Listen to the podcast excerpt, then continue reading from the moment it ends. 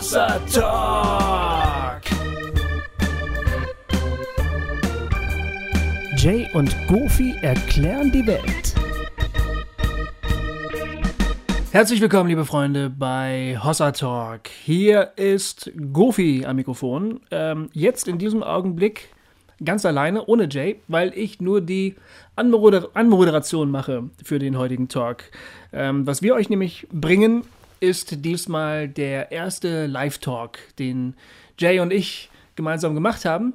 Wir sind am 25. Februar nach Wetzlar gefahren, weil uns der Verein zur Förderung christlicher Jugendarbeit dazu eingeladen hat. Und da haben wir vor etwa 40 Leuten, glaube ich, wenn ich mich recht erinnere, ähm, diesen Talk gemacht. Und ähm, das war eine ganz tolle Sache. Wir haben es wirklich gerne gemacht. Äh, wir waren natürlich aufgeregt vorher, ne, weil das alles neu war, aber es hat riesen Spaß gemacht. Und das könnt ihr euch jetzt anhören. Also, viel Spaß dabei. Das sind wir. Dankeschön. Jupp. Ja, Und das ist der allererste Hossa Talk Live-Abend, den wir machen. Äh, ich bin ein bisschen aufgeregt, muss ich zugeben. Aber ich finde es schön, dass so viele Leute da sind. Das ist echt. das ist toll, obwohl ihr gar nicht wisst, was Hossa Talk ist, Ja. habe ich mir sagen lassen. Also kann ich mal kurz äh, Hände sehen, wer von euch Hossa Talk kennt bereits? Okay, das ist, oh, das ist so eine ganze Menge. Oh, doch ein paar. Habt ihr euch vorbereitet sozusagen für heute Abend oder nein? Das wusstet ihr vorher schon? Toll. Also für die anderen, die es nicht wissen, das ist ein Podcast. Wer weiß, was ein Podcast ist, kann ich jetzt mal Hände sehen. Okay, ja, das ist ja nicht so, siehst du, genau, da wissen wir schon. Ähm, also ist ja gar nicht schlimm. Das ist also sowas ähnliches wie Radio, könnte man sagen. So Nur eine zum Download. Talkshow. Ja. Aber im Internet halt. Und wir machen das ähm, mit, äh, mit ganz normaler Pipi-Technik und, äh, und reden uns um Kopf und Kragen. Das ist Hossa Talk. Genau. Worüber reden wir da so? Ja, wir reden über Themen, die uns interessieren, vielfach äh, aus dem geistlich-christlichen Bereich, manchmal auch über politische oder gesellschaftliche Sachen. Ähm, naja, und das ist so, weiß nicht, unsere, ähm, unser, also wir sind ja nun beide schon ähm, über Älter. über 20 plus quasi. Und das ist Ja. sozusagen unsere, unsere Chance, äh, Nochmal groß rauszukommen. mal kurz rauszukommen, der Welt mitzuteilen, was wir immer schon mal sagen wollten. Richtig. Oder nee, aber eigentlich, ehrlich gesagt, vor allen Dingen miteinander spannende Gespräche zu führen. Also ähm, wir treffen uns ja immer zum Aufnehmen und manchmal komme ich dann, keine Ahnung, zum Gofi in die Küche rein und dann reden wir erstmal so. Und ungefähr eine Stunde später ähm, sagen wir, Mist, das hätten wir aufnehmen müssen, äh, weil wir einfach total gern miteinander reden. Also. Du hattest ja die Idee, Ja. das zu machen. Warum nochmal? weil mir, äh, was es war, so Sommer 2014, glaube ich, da war ich echt frustriert, weil in meinem ähm, Facebook sich irgendwie in meiner Timeline ähm, die, also das, was ich da zum Teil so gelesen habe von christlichen Äußerungen, das hat mich zum Teil so erschreckt, weil das war alles so, alles so hart, irgendwie so, ja, so Hardcore-mäßig irgendwie. Und ähm, ich habe immer gedacht, boah, gibt's, äh, gibt's denn da nichts anderes? Kann man nicht irgendwie auch anders über den, über den Glauben reden? Und ich hatte so viele Fragen äh, selber zum Glauben ähm, und zum Leben und so. Und dann habe ich irgendwie so das Gefühl gehabt, es gibt immer nur so zwei Gruppen. Also entweder so knallharte Hardcore-Leute, die ziemlich laut sagen, was alles falsch ist. so. Oder eben dann, keine Ahnung, eher, äh, ich will nicht wischiwaschi sagen, sondern eher so landeskirchlich, was so ein bisschen behäbig daherkommt und irgendwie auch nicht so attraktiv ist. Und ich habe immer gedacht, oh, es muss doch irgendwas dazwischen geben. Und dann habe ich gedacht, also nicht, dass ich das jetzt mache oder wir das machen, sondern einfach die Idee war, äh, für das dazwischen muss es mal eine Stimme geben. So, das war die Idee und dann habe ich den Gofi gefragt, ob er nicht Lust hätte, mit mir einen Podcast zu machen. Und so ging alles los. So und ich hatte. Lust. Ja. Und jetzt ist Hossa Talk vor allen Dingen ähm, ein offener Gesprächsraum sozusagen. Also äh, wir trauen uns einfach mal ähm, drauf loszureden und drauf loszufragen. Auch stellenweise über Themen, wo wir das Gefühl haben, in bestimmten Kreisen unter christlichen Menschen kann man das nicht so ohne weiteres. Also jedenfalls, man kann das schon, aber was dann passiert, ist halt meistens unerfreulich. Und ähm, ähm, das fanden wir schade, weil wir den Eindruck hatten, es wäre wichtig, einfach mal offen äh, Fragen anzusprechen, Zweifel anzusprechen oder laut die Überzeugungen zu sagen, die wir so haben und wo wir nicht immer genau wissen, haben wir da eine Mehrheit hinter uns oder eher nicht so. So ging das alles los, ne? Genau. Und von daher ähm, ist Hossa Talk, also wir liefern euch hier keine Predigt oder keinen Vortrag im Sinne von, äh, danach könnt ihr alles äh, nochmal schriftlich haben und da steht das, sondern wir unterhalten uns. Hossa Talk ist die Idee, auf dem Weg gemeinsam miteinander laut denken. Genau. Laut nachdenken und wenn man dann eine Woche später sagt, das war Schwachsinn, dann ist es auch okay. Genau. Weil ich weiß nicht, wie euch, euch das geht. In der christlichen Welt gibt es ja ganz oft nur so, nur so ganz super ausformulierte äh, Veröffentlichungen, wo wirklich jedes Komma sitzt und jede Verlautbarung ganz genau abgecheckt ist. Und irgendwie finde ich das doof. Also irgendwie finde ich es viel spannender, miteinander zu reden, Leben zu teilen, über Fragen zu reden, das Wissen, was, was man hat, einzubringen und zusammen ähm, auf dem Weg zu sein, um sich zu fragen, was bedeutet Christsein, was bedeutet, was bedeutet Glaube, was wünscht sich der liebe Gott von uns und so weiter und so fort. Genau. Ja. Und heute machen wir das mit euch zusammen. Richtig. Und das haben wir noch nie gemacht. Und deshalb sind wir auch sehr gespannt, was so passiert. Wir haben uns das folgendermaßen vorgestellt. Also, ähm, wir sind die, diejenigen, die am meisten reden. Da können wir euch schon mal beruhigen. Ne? wir kommen auch nicht mit dem Mikrofon zu euch. Aber wir würden gerne über Themen sprechen, die euch interessieren. Das bedeutet, wir haben nichts vorbereitet. Wir sind jetzt also nicht mit einem vorbereiteten Thema hier angereist und haben gesagt, so jetzt machen wir hier mal so drei Punkte Predigt Dingsbums, sondern was wir äh, vorhaben ist, dass ihr uns Themen stellt oder Fragen stellt. Wir spielen gleich wieder diese bisschen witzige ähm, ähm, Fahrschulmusik und ähm, während dieser Zeit habt ihr eine Gelegenheit, ein Thema oder eine Frage aufzuschreiben, die das euch unter den Nägeln brennt. Und äh, diese Sachen werden eingesammelt und Jay und ich gehen die mal so ein bisschen durch und ähm, gucken mal, ob da was ist, womit wir was anfangen können. Bestimmt. Und wenn nicht, ne, macht das auch nichts. Also wir brauchen eigentlich nicht viel, um irgendwie über irgendwas zu diskutieren, meistens. Ja, und ähm, dann suchen wir uns was Schönes aus. Und dann gibt es natürlich Leute, die haben ihr Thema nicht unterbringen können, leider, weil wir uns nur für eins entscheiden können. Aber zum Glück haben wir dann ja noch ein weiteres Mikrofon, ein drittes. Und wenn wir uns also ähm, so weit ähm, fertig geredet haben, dass wir uns am liebsten aufhängen möchtet oder zu Königen krönen, das wird sich dann zeigen, dann machen wir Schluss und dann könnt ihr nochmal eure Frage stellen. Entweder ihr fragt uns etwas zu dem, was wir gesagt haben. Kann ja sein, dass wir irgendwas gesagt haben, was euch nicht gefällt oder was euch besonders gut gefällt. Oder ihr sagt, nein, mein Thema war mir so wichtig, ich möchte jetzt bitte schön hier auch nochmal kurz was drüber sprechen. Und dann ähm, könntet ihr das am Mikrofon sagen. Wir nehmen heute alles auf. Ähm, Ob das veröffentlicht wird, wissen wir noch nicht. ja, das wissen wir noch nicht, aber wir wollen es halt haben. Deshalb wäre es schön, wenn ihr in das Mikrofon reinredet, das hier steht und nicht nur reinruft, wenn ihr euch das traut. Ich weiß ja nicht, wie ihr so drauf seid hier. So Mittelhessen ist schwierig in der Hinsicht, aber, aber ich glaube, wir schaffen das gemeinsam. Genau. Ja, habe ich was vergessen? Ja, nur, also in der Fragerunde ist alles erlaubt. Ne? Also jede Frage. Das muss Ja. nicht, m- na, hast du gesagt, muss nicht mit dem Thema zusammenhängen, kann. Nein. Muss keine von den Fragen sein, die, die vorher ausgeschieden ist, kann Nein. auch irgendwas ganz anderes sein. Darf auch persönlich sein. Ihr dürft Ja. uns gerne persönliche Fragen stellen. Wir können dann ja immer noch sagen, sag ich dir nicht. Ja. Also, aber äh, ihr dürft gerne nachfragen. Das ist kein Problem. So, That's it. Ist das, habt ihr das so einigermaßen, so, ihr nickt freundlich, das ist gut. Das ist immer eine gute, ein gutes Zeichen. Ähm, dann mache ich jetzt mal die tolle Fahrschulmusik wieder an. Habt ihr was zu schreiben? Liegt was auf den Tischen oder müssen wir das noch irgendwo? Auf den Tischen überall liegt was zu schreiben. Dann würde ich sagen, meine sehr verehrten Damen und Herren, fangen Sie an zu schreiben.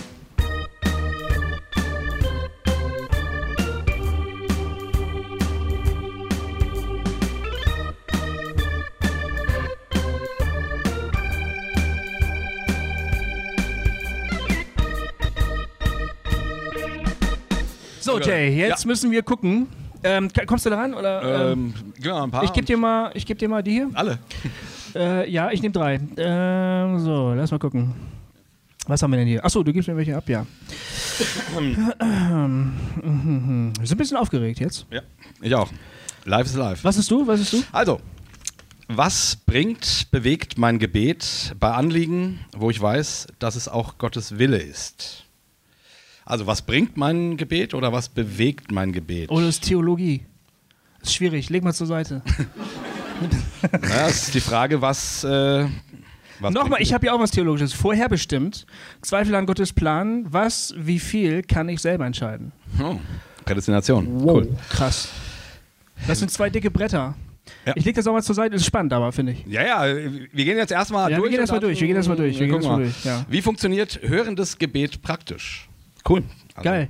Hier, ich habe eine, die wir gleich ausschließen können. Nicht, weil die so schlecht ist, sondern weil wir darüber schon eine Sendung gemacht haben. Ah. Sex vor der Ehe! Oh, Ey, das hat uns ähm, ziemlich, also da haben wir einen Shitstorm äh, erlebt. Ja. Also müssen wir gucken bei hossa-talk.de, da heißt die Folge Sex. Und da haben wir uns sowas von die, die, das Maul verbrannt, das war schlimm. Und, und hinterher haben die Ohren wehgetan, weil wir so viel Eins auf die da drauf gekriegt haben. Ja. Können wir, ähm, ich würde sagen, die, die Frage ist gut, weil wir haben immerhin schon eine Sendung drüber gemacht. Ja. Aber die lassen wir direkt mal raus, weil das kann man sich anhören Und, über eine und Stunde. wir müssen nicht gleich den ersten Hossa Talk Live. Äh, also wir haben mit diesem Thema wirklich sehr schlechte Erfahrungen gemacht. nein, das ist, nein, das ist ein gutes Thema. Also ihr dürft gerne, war- ja, ihr dürft gerne auch nachher nochmal dazu fragen oder so. Ja, da können wir Aber, gerne nochmal drauf an. Ähm, ja. Wir teilen auch Aber wir haben eine Sendung dazu gemacht. all unsere sexuellen Erfahrungen vor der Ehe teilen wir. Selbstverwirklichung versus Gott verherrlichen. Ist Selbstverwirklichung für einen Christen falsch? Oh, das ist ein gutes Thema für Hossa Talk. äh, mit gut. unserem Podcast und so. Ja. Ich habe hier, wie kann man Sportverein und Gemeinde verbinden? Mhm. Ja. Ähm, könnt ihr noch einen normalen landeskirchlichen Gottesdienst besuchen und der Predigt folgen oder wollt ihr dann immer mitdiskutieren? Sehr schön. Das ist schön. Ich weiß nicht, ob man darüber den ganzen Abend sprechen kann, aber es ist äh, auf jeden Fall eine gute Frage. Wie steht ihr zu dem Thema Allversöhnung? Uh. Das ist auch wieder ein dickes Brett. Auch ein spannend, Brett. sehr, sehr spannend. Ja, das wird auch immer wieder gefordert, dass wir dazu mal einen Podcast machen. Ja. Was haltet ihr von Personen, die wie häufig in den USA. Was? Äh, was haltet ihr von Personen, die wie häufig in den USA ihren Glauben betonen? Äh, achso, das heißt wahrscheinlich, die sehr extrovertiert ihren Glauben leben, nehme ich mal an. Aha. Oder soll das heißen, keine Ahnung, so äh, politikermäßig? Können wir vielleicht gleich mal nachhaken? Ja, da müssen wir nochmal nachhalten. Weil ich,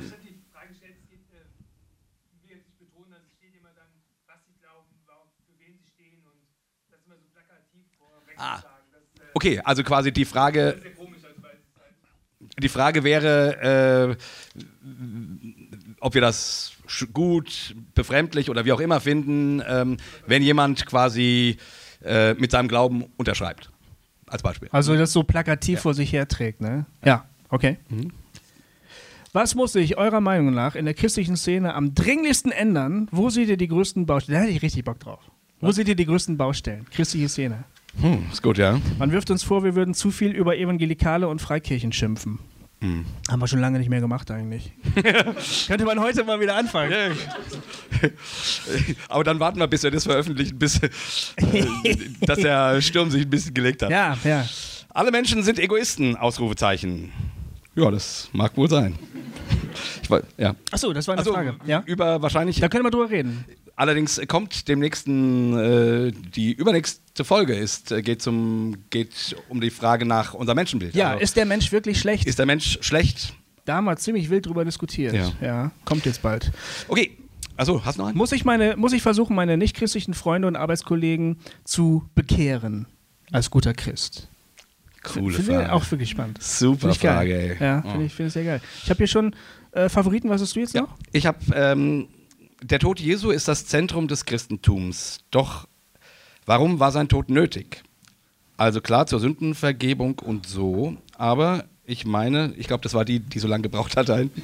Äh, äh, aber ich meine, warum schafft Gott ein System, wo Tod und Opfer und Blut nötig ist? Ja, das ist eine sehr gute Frage. Man sagt immer, dass Jesus sterben musste, damit wir zu Gott kommen können. Aber wo, woher kommt das? Warum musste Jesus sterben? Super Frage. Ja, finde ich auch. Wir haben bald eine Folge dazu. Wir machen bald eine Folge dazu, aber ähm, das, also ich finde, wenn wir, wenn wir schon eine Folge gemacht haben, dann könnte man sagen, äh, Hörst dir an. hörst dir was wir an, nicht gemacht haben, können wir dann, was machen. dann könnte man es auch trotzdem machen, auch wenn wir demnächst darüber was machen. Aber Ja. Und was hast du noch? Dann habe ich noch christliches Leben in einer unchristlichen Gesellschaft. Wie weit muss sich, muss man sich dem? Muss man sich dem Mainstream anpassen? Finde ich auch cool. Auch cool. Jetzt brauchen wir ein Herzblatt. Ja, jetzt Ne? brauchen wir ein Herzblatt. Vielleicht können wir mal jeder so ein, zwei, drei Fragen, die ihn besonders gut fanden und dann lassen wir so ein bisschen mit Applaus oder so. Ja, finde ich gut, finde ich gut. Wir machen eine Vorauswahl. Mhm. Ähm, Prädestination, Vorherbestimmung traue ich mich nicht ran. ist mir zu heavy. Äh, Sportverein Ja, war ich noch nie. Fände ich Ähm, spannend, aber gut. Nee, ich bin ja christlich aufgewachsen. Ich- Also, mein Vater hatte da eine klare Meinung. Lässt Ja? sich nicht vereinbaren, ja, aber hallo. Was? Sportverein und Gemeinde. Achso, Sport. Ich, Ich wollte mal Fußball spielen, Ich war gerade noch bei der Prädestination. Ach so, nee, nee. Nee, sorry, nee, nee, ich war schon wieder weiter. Echt, dein Vater hat, hat gesagt, äh, Sportverein und. Geht nicht, die spielen am Sonntag, hat er gesagt. Ach so. Mein Vater war der Pastor. Ah, ja. Aber trotzdem, ist also ein schwieriges Jahr. Allversöhnung, finde ich, also ich habe hier, ich habe zwei Fa- Favoriten. Okay. Ähm, warte mal kurz. Ja, ich kann mich natürlich nicht entscheiden. Das ist ja mein Problem Das ist dein überhaupt in meinem Problem. Leben. Ja, das ist sowieso Äh, auch bei Hausertalk. Das sind echt super Fragen. Also vielleicht können wir dann später dann einige davon vielleicht, vielleicht auch noch knapper Ja. beantworten Ja. oder so. Äh, Guck mal, das- guck mal, den Jay. Brauchst du Hilfe oder was? Also christliches Leben in einer unchristlichen Gesellschaft. Okay. Ähm, Ich dachte gerade, du brauchst ein bisschen Pause irgendwie. Oder? ja, ja, ja. Hast du Favoriten oder was? Ja, ich glaube schon. Okay, soll ich mal meine vorlesen? Ja. Ich habe hier. Muss ich versuchen, meine nichtchristlichen Freunde und Arbeitskollegen zu bekehren als guter Christ? Finde ich eine gute Frage. Ich war ja schließlich mal Evangelist.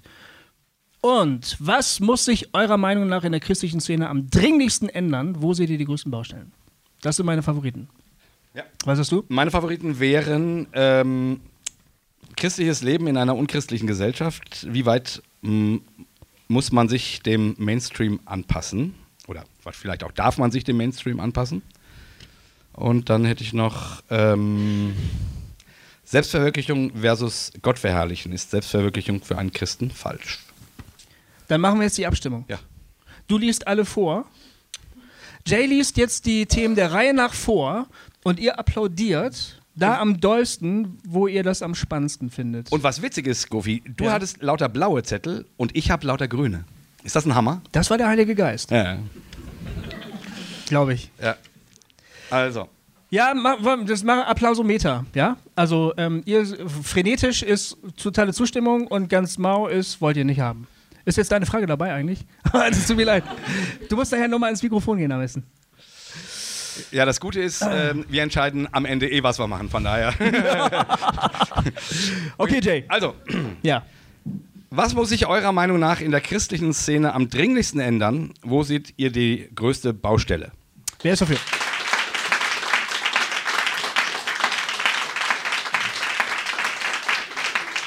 Das war ordentlich. Das war ordentlich. Christliches Leben in einer unchristlichen Gesellschaft. Wie weit muss, darf man sich dem Mainstream anpassen? Okay. Okay. Ja, schade. Müssen wir gleich vielleicht nochmal. Ähm, ähm, muss ich versuchen, meine nichtchristlichen Freunde und Arbeitskollegen zu bekehren als guter Christ?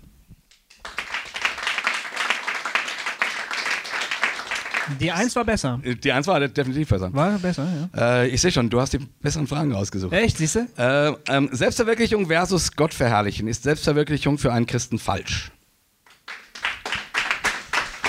Ja, sag doch gleich, dass er mich nicht mögt, ey. Wie haben wir jetzt einen Sieger oder was? Ja, der Sieger war doch eindeutig ähm, das mit der christlichen Baustelle. Was muss sich eurer Meinung nach in der christlichen Szene am dringlichsten ändern? Wo seht ihr die größte Baustelle?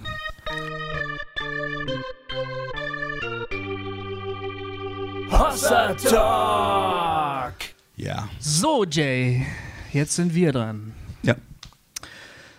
Also ich finde, für mich wäre das Gibt es überhaupt was, was ich ändern soll? Also, man könnte ja auch sagen, eigentlich ist alles in Ordnung, so wie es ist. Kann man das sagen? Nein. das glaube ich nicht, aber es könnte ja sein, dass Leute denken, dass. Was soll man ändern? Das ist super. Wir kämpfen uns durch die Welt. Also ich finde, was, was ich, so wenn ich an die, an die Kirche und an die Gemeindewelt denke, dann ähm, finde ich immer am seltsamsten, dass das äh, doch eine sehr starke Parallelwelt ist. Und zwar eine ab, abgeschirmte. Heute nicht mehr ganz so, wie vielleicht noch als ich jung war oder so, aber im Großen und Ganzen doch auch. Und ähm, ich finde immer, Äh, also ich finde das seltsam. Ne? Wir, wir, wir reden davon, dass wir die beste Botschaft aller Zeiten ver verkündigen, an die glauben, dass es einen Gott gibt, der alle Menschen liebt und so weiter und so fort. Und dann treffen wir uns in unseren kleinen Kirchelchen und sind dort auch sehr für uns und mhm. machen dort eben unser, naja, unsere kleine christliche Welt. Mit den Hauskreisen, mit dem allen drum und dran. Und äh, zumindest, das finde ich sehr seltsam. Also das ist, das, das klingt nicht nach, ähm, nach einer Gemeinschaft von Menschen, die daran glauben, dass jemand von den Toten auferstanden ist, sag ich mal. Ja, es Und, gibt Aufbrüche, finde ich, ja. oder?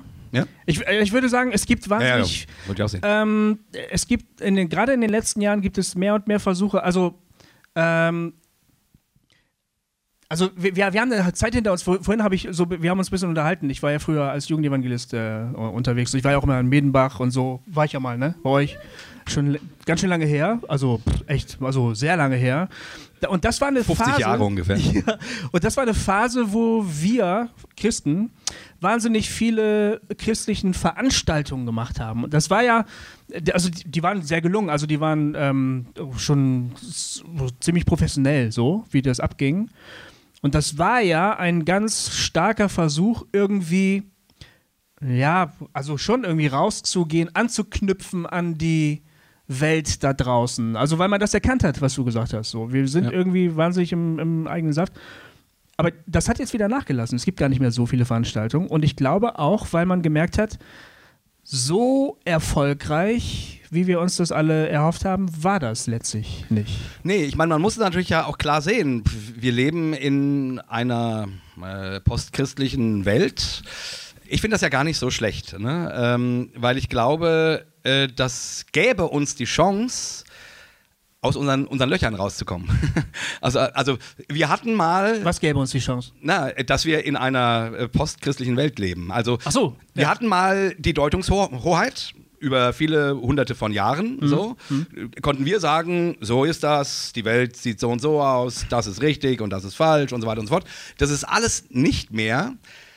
Dann haben wir uns als Reaktion meines Erachtens zumindest irgendwie, äh, naja, eben in unsere eigene Frömmigkeit ein bisschen zurückgezogen. Hm. Und meine Hoffnung wäre, dass wir äh, aus diesem Schlaf ein Stück weit aufwachen. Und damit meine ich eben nicht äh, Veranstaltungen.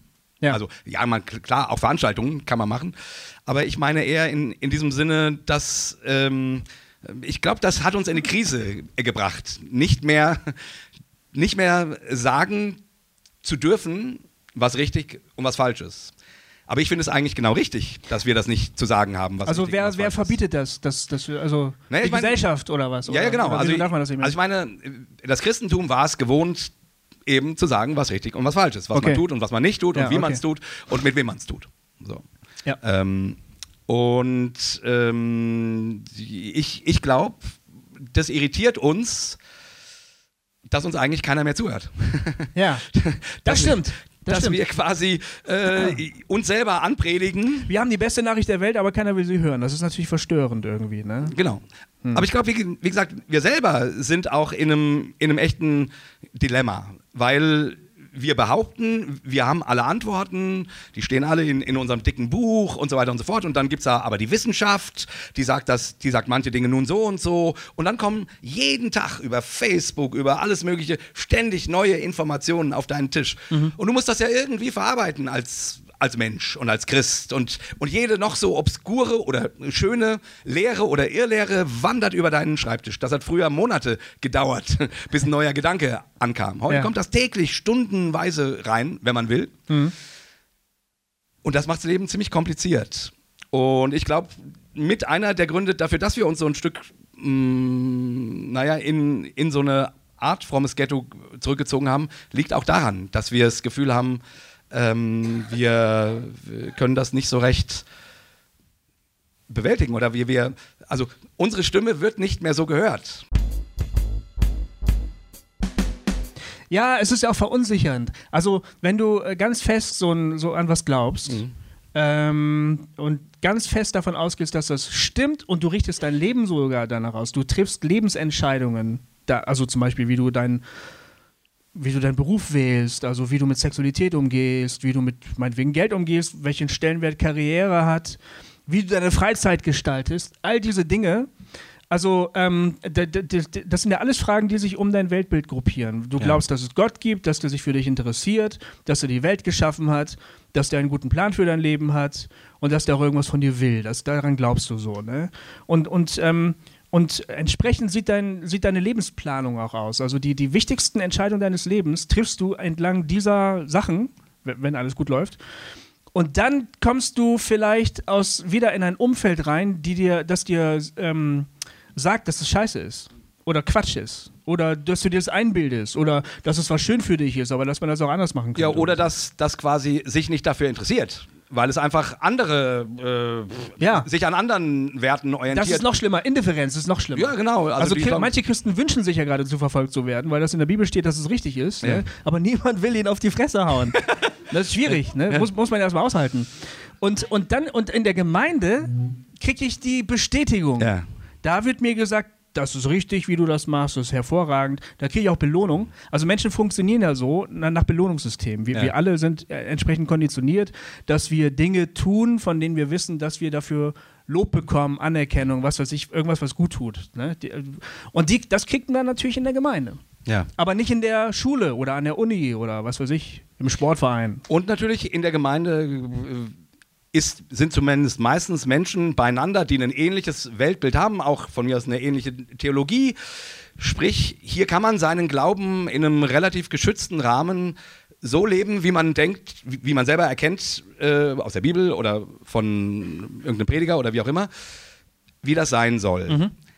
Und das Problem daran ist, finde ich, und jetzt, das ist jetzt, äh, also ich, ich finde, das ist zumindest eine Baustelle, ist, dass sich das so abkapselt. Und äh, wie ich das vorhin gesagt habe, ne, ähm, ähm, wir bringen plötzlich nur noch Verlautbarungen raus, Resolutionen, die wirklich bis aufs Komma äh, alle stimmen und wo man genau sagt, so und so glauben wir das. Mhm. Aber es ist so wenig Raum für mh, mm, für unterwegs sein, für auf dem Weg sein. Und ich glaube, das war ja die Frage, was sind die meisten oder was sehen wir als eine Baustelle? Und äh, da ja. ich ja damit angefangen habe, ich würde als eine Baustelle sehen, dass wir Christen neu mm, uns bewusst werden müssen, dass wir Menschen auf dem Weg sind. Und zwar nicht nur als Christen in unserer kleinen komischen Klitsche. Ach, da wolltest du die ganze Zeit. Da will ich hin. Ah, okay. Jetzt sondern, sondern in dieser Welt. Also, dass wir noch nicht Welt. fertig sind. Dass wir noch, noch lange nicht fertig sind. Dass wir noch nicht alle Antworten wissen. Ja, und das. Da hat Bono ja mal für auf die Fresse gekriegt. Wer? Bono von Bono? YouTube. Echt? Ja, ja, als der, äh, von den Christen natürlich. So. Also, ähm, da, hatte, da hatten die gerade. Ist er verfolgt worden, ja? Ja, natürlich. Endlich, ne? Aber von den Christen, also von den Christen wird man ja relativ schnell verfolgt eigentlich. Das, das, ähm, ja, das war schon immer so. Ja, ja äh, er hatte irgendwie, ähm, genau, die hatten Joshua Tree rausgebracht, die, die Platte, also ja. so lange ist es schon her. Und der eine Song ging ähm, I still haven't found what I'm looking for. Genau. Und da haben sich die Christen aufge... Also nicht alle Christen natürlich, sondern eine bestimmte Gruppe von Christen haben sich öffentlich darüber echauffiert und haben gesagt, wie kannst du das sagen? Du bist doch Christ, angeblich.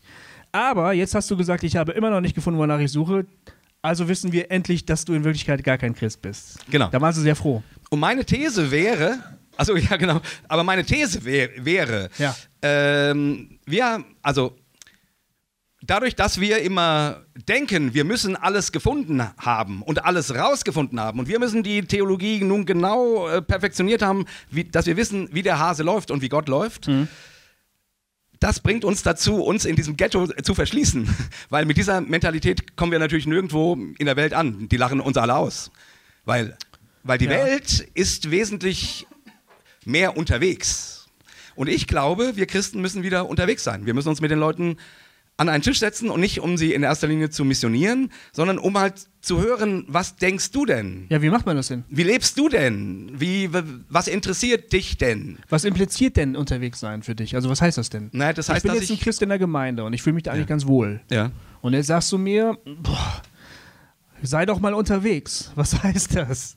ja, ja, das würde heißen, dass ich anfange, äh, das Leben nicht so ähm, als eine fertige Box zu sehen, die ich jetzt äh, glaube und wo es, keine Ahnung, Punkt 1, Punkt 2, Punkt 3, Punkt 4 gibt, wie ich mein Leben strukturiere und ordne, mhm. sondern das heißt, dass ich quasi vielleicht mal zu Gott gehe und sage, okay, Tabula rasa. Äh, ich, ich, ich hinterfrage nochmal alles. Ich würde mir wünschen. Ach so, du hinterfragst den Glauben. Nee, nein, nein, nein, nicht notwendigerweise. Ich meine nicht, dass du quasi alles. Ja, das habe ich gerade gesagt, aber ähm, ähm, ich meine nicht notwendigerweise, dass du. Ich will, dass wir wieder Fragen stellen. Darum geht es mir. Ich will, dass wir uns selber fragen: Glaube ich das eigentlich, hm? was ich hier glaube? Bedeutet mir das wirklich was, was ich hier sage? Ja. Oder ist das nur ein äh, ist es nur meine Weltanschauung? Also ist das nur quasi die nette Box, in die ich jeden Sonntag gehe, wo ich Bestätigungen kriege und die Leute mir auf die Schulter klopfen und ich den Leuten auf die Schulter klopfe? Mhm. Also ähm, so. Und mir dann die Frage stelle, was ist denn wirklich relevant? Für mich, für dich, eben und auch für meinen Nächsten, also, also für die Welt. Das kann man natürlich nur wissen, wenn man den Nächsten kennt. Genau. Was für ihn relevant ist, meine ich. Genau. Da wollte ich gerade vorhin sagen, da habe ich mich selber unterbrochen. Es gibt ja gerade ganz tolle Aufbrüche unter Christen, die jetzt auch ähm, in sozialer Hinsicht ganz aktiv werden. Also gibt es gerade ganz, ganz viele tolle Leute, ja. die in der derzeitigen Flüchtlingskrise sagen, so jetzt packen wir an. Ja. Und die sind dann ja wirklich wirklich nah bei den Leuten. Ne? Ja. Oder es gibt Leute, die kümmern sich darum, dass die weltweite Sklaverei abgeschafft wird. Oder ja. kämpfen. Da hatten wir den Daniel Rentschler bei uns äh, in genau. der Sendung. Was super beeindruckend war. Also es gibt solche Aufbrüche, ja. Und ich habe den Eindruck, da verschiebt sich auch was Gutes. Also ähm, ja. Halt einfach, ja. um nicht nur zu meckern. Ja. Ähm, weil, weil irgendwo, wenn man das so ganz grob sagt, dann könnte ich mir vorstellen, man könnte sagen, wir haben eine Zeit lang ganz tolle Veranstaltungen gemacht, weil wir irgendwie gemerkt haben, wir möchten gerne näher an die Leute ran.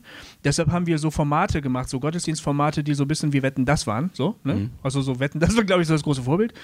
Und wir haben ja auch alle gepredigt wie Thomas Gottschalk irgendwie, ne? Und ähm, dann haben wir aber plötzlich gemerkt, dass das gar nicht dass es nichts bringt, also dass wir nicht das Ziel erreichen, was wir erreichen wollten, nämlich dass ganz viele Leute, die Wetten das gut finden, jetzt plötzlich zu uns in die Gemeinde kommen, weil der Gottesdienst so ähnlich war wie wir Wetten das. Ja. Und sondern da waren einfach wieder ganz viele Christen. Also das war ja auch schön. Wir haben ja ganz tolle Gottesdienste gefeiert, die waren ja alle super. Aber, aber ähm, das Ziel, was erreicht werden sollte, dass lauter nichtgläubige Menschen sich da reinfinden, das ist meistens nicht passiert so. Und vielleicht ist das jetzt ja so die nächste Reaktion, dass Leute sagen, okay, Veranstaltungen sind gut und schön für uns, ne? Ähm, aber wenn wir wirklich nah bei den Leuten sein wollen, dann müssen wir schon dahin gehen, wo die Leute sind, wo es weh tut, mhm. wo wir wirklich was tun können. Das könnte ja sein, dass das eine Antwort darauf ist. Genau. Also das wäre zumindest eine, und da sehe ich auch wie du, dass, dass sich da was bewegt. Und das finde ich auch, auch ganz, ganz stark. Ähm, ich, ich bin mal gespannt, wie wir so diese, so diese Krise, die westliche Krise, äh, quasi aus, den Bestimmer, aus der Bestimmerrolle in die ähm, wir sind nur einer von vielen Anbietern auf dem Markt der Möglichkeiten, hm. wie wir das, wie wir das hinkriegen. So, da bin ich mal, mal sehr gespannt. Ich hoffe, dass wir uns, ähm, dass wir eben nicht dann äh, unser Marketing auf, auf, aufblasen. Ja oder dass wir jetzt äh, noch fetzigere Gottesdienste machen, sondern ich, ich hoffe, dass, dass wir durch Substanz und durch Qualität und Beziehung überzeugen. Das ist aber echt ein wichtiger Punkt, weil ähm, über sehr, sehr lange Zeit haben wir Christen geglaubt, ähm, relevant zu sein für Leute in unserem Umfeld, ist vor allen Dingen eine Frage ans Format. Ne? Die Darstellung, die Musik, die Lichter, die Art zu predigen, äh, die Bühne, also und, und ich, das Wort relevant war ähm, so in den. Ich habe meinen Freunden zum Beispiel früher, als ich mich äh, bekehrt habe ja. und dann die eingeladen habe zu, zu, zu unseren Gottesdiensten, habe ich immer gesagt, da wird auch Rockmusik gespielt. Oh. Ja. ja. So, mein gut, es war vor. Das war ein dickes Ding. Ich meine, früher war, ja. früher war Rock, Rockmusik vom Teufel. Ja, eben. Äh, Bis Gott was da dann irgendwie gedreht hat und die so plötzlich nicht mehr vom Teufel war. Zum Glück. Aber das war vor 30 Jahren. Achso, weil es dann Worship war. Das war dann was anderes. Das war dann was anderes. Aber vor 30 Jahren war das quasi mein Argument. Wir sind nicht verbappt, sondern hier gibt es auch Rockmusik. So. Ja, ja. Ja, Aber das haben wir- das ich haben wir finde, auch geht nicht auf. geglaubt. Also, Nee, also das- es, ist schön, dass es, dass es Rockmusik in, der- in der Kirche gibt, aber das als Das war, hat nicht die Re Relevanz ausgemacht. Genau. Die Bedeutsamkeit für Leute von sonst wo. Obwohl es den Einstieg erleichterte. Das kann man, Ja. glaube ich, schon sagen. Also meist es sind oft Leute reingegangen und haben gesagt, oh, das ist ja gar nicht so, wie ich mir das vorgestellt habe. Ja ganz, ihr habt ja sogar gute Musik. Kam ja vor. Hat ja funktioniert. Mhm. ja, ja. Nur, aber was du sagst, ist ja gefährlich. Oh. Ja, weil du, du sagst, ähm, die Re Relevanz ist eine Frage an die Inhalte. Und du sagst, und dafür haben wir jetzt wieder richtig den Arsch voll gekriegt. Ja, Ja, in den Kommentaren bei, bei Hossa Talk. ich weiß. dass du sagst, Ich zuck schon zusammen. wir müssen uns auch inhaltlich wieder öffnen. Wir müssen Fragen zulassen. Wir müssen uns hinterfragen lassen. Wir müssen sogar so weit gehen, wenn ich dich richtig verstanden habe, dass wir unsere Glaubensinhalte hinterfragen. Zum Beispiel, ob wir sie überhaupt richtig verstanden haben. Oder ob sie überhaupt stimmen. Oder so wie wir das so, ne? Das verstehst du unter Relevanz. genau. Ja, und manche Leute würden sagen, das ist der, das ist der direkte Weg in die Hölle. Das ist der Anfang vorm Ende, ne? Ja. Aber ich würde ja eben gerade sagen, dass die, dass die, dass die Frage, ähm, also äh, glaube ich nur, was ich glaube. Also wie gesagt, mache ich die Schublade auf und da steht halt drin, was ich bezüglich Auferstehung oder bezüglich Abendmahl oder bezüglich Sex oder bezüglich irgendwas zu glauben habe. Oder glaube ich das? Also, also habe ich dazu eine Beziehung? Ähm, und dann eben die Frage, und ich, ich finde es halt, mein, wir sagen ja, wir ermutigen ja die Leute meistens, ja, ja, man darf schon Fragen stellen. Klammer auf, wenn am Ende bei, bei herauskommt, was, äh, was auf der Tür steht. So, ne? Ja. Und ich finde es halt doof, ich finde es halt unehrlich. Ich finde, man muss mit seinen Fragen ehrlich umgehen. Und ich finde, in 2000 Jahren Kirchengeschichte wurde so viel gedacht, auch so viel Spannendes gedacht. Und da kamen nicht immer alle zu den gleichen Schlüssen. Ja. Also das ist, das ist, das hat so was Gleichmacheriges, wenn man denkt, alle müssen dasselbe denken und, und glauben. Und ich finde es wesentlich spannender, am Leben nah eben zu hören und deswegen auch die Nichtchristen zu fragen, was, ja, was glaubst du denn? Wie siehst du das denn? Erzähl mir doch mal, ich, ich, ich weiß ja nicht alles. Und dann hätte ich die Hoffnung, dass wenn Jesus ja in uns ist und wir mit dem anderen in einer Beziehung sind und wir Leben teilen und miteinander auf dem Weg sind, Ja. dass der sich dann auch anguckt, was denn dieser Jesus da in mir ist. Das Also wenn ich mich interessiere auch, ja. für den, und zwar wirklich interessiere, nicht nur um ihn zu missionieren, Ja. sondern weil es mich wirklich interessiert. und weil er mich vielleicht überzeugt. Okay, aber äh, jetzt, wir wurden ja nach Baustellen gefragt. Hast du auch noch irgendwie was, was du als Baustelle siehst? Das war jetzt ja mein Ding, wo ich irgendwie sage. Ich fand die halt spannend. Ich, ich würde gerne noch weiter über die Baustelle reden. ja, ja, aber Also, von mir aus können wir auch noch. äh, ich fand die spannend, weil, weil du, ich finde, du hast. Das, was du sagst, macht natürlich Menschen auch Angst. Wenn Ja. du, äh, und das verstehe ich auch. Wie gesagt, wenn du dein Leben darauf gründest, ja, und ähm, also jeder Mensch, egal ob gläubig oder nicht, hat die, das Bedürfnis, klare Linien im Leben zu haben, an denen man sich orientiert. Wir haben alle Angst davor, orientierungslos durch die Welt zu laufen. Es gibt auch niemanden, der keine Werte hat. Ja. Nicht der, der gröbste Hedonist hat keine Werte. Jeder hat Werte. Jeder hat und, Werte. und wenn mein Sexappeal mein Wert ist, zum Beispiel, ne? Ich weiß ganz genau, ich darf nicht dick werden, sonst ist mein Leben kaputt oder so. Also jeder hat irgendwie Werte und Tabus, gegen die äh, man verstoßen kann und, und oder, oder Werte, an, an denen man sich ausrichtet. Also Geld ist wichtig, so. Wenn ich mir die Eltern ähm, angucke von so Schülern, ähm, also Klassenkameraden oder, oder Mitschüler von meinen Jungs, ne, ich bringe die jeden Tag zur Schule. Und da kannst du schon auch die Werte erkennen, nach denen die leben. Also jeder Mensch sucht sehr danach. Ja. Und wenn du jetzt anfängst, das passiert bei der Evangelisation auch, wenn du anfängst, jemandem zu sagen, hör mal zu, Jesus hat Antworten für dein Leben und dein, deine Sehnsucht nach Karriere wird dich niemals an den Punkt führen, wo du hin möchtest, ist das auch echt eine, das ist ein Angriff auf ein Wertesystem. Und äh, da kann man dann auch verstehen, warum Leute sagen, lass mich mit dem Scheiß in Ruhe. Du bringst mir alles durcheinander. Das ist ja auch ganz oft passiert in, in, der, in der Geschichte der, der Kirche, ähm, dass, dass diese Missionsbestrebungen ähm, dann für richtig Aufruhr gesorgt haben, weil die Leute gesagt haben, ihr macht hier alles kaputt. Und das geht aber gläubigen Menschen natürlich auch so. Ne? Ich richte mein ganzes Leben danach und plötzlich kommst du und sagst, das weiß man gar nicht so genau. Ob jetzt also Jungfrauengeburt, da, also, ja, das haben die halt sich von der griechischen Mythologie abgeguckt, ne? Oder, ähm, ja, weißt du, oder Adam und Eva hat es nie gegeben, so. Oder das sind jetzt dann nur Bibelverständnisfragen. Du, du, man kann ja noch weitergehen. Ja, ja. Sex vor der Ehe ist gar nicht schlimm. Und dann sagst du, was? Wieso habe ich denn gewartet, ne? Ähm, keine Ahnung, also das ist ja nur ein blödes Beispiel. Aber jedenfalls, das verunsichert auf jeden Fall. Ja.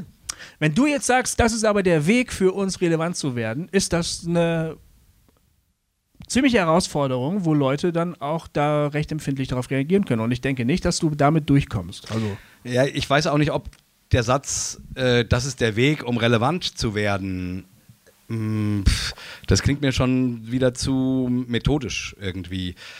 Ich wünsche mir, ich, ich drücke es mal anders aus, hm. ich wünsche mir äh, für mich und für mein Umfeld, dass der Gott, an den ich glaube, irgendwas mit dem wahren Leben zu tun hat und nicht nur mit frommen Schubladen. So, und Ach, darum du bist Charismatiker. Nein, darum, äh, oder ich bin Postcharismatiker, sage ich immer. Ja. ähm, also, nein, äh, ich, äh, nein, ich habe das Gefühl, ganz viel von dem, was wir glauben, hat nicht wirklich was mit dem realen Leben zu tun. Also nur für uns, in unserem kleinen Club. Jetzt musst du mir ein Beispiel nennen. Ja, also meinetwegen, ähm, keine Ahnung, die, die ganzen theologischen Fragen, über die wir debattieren.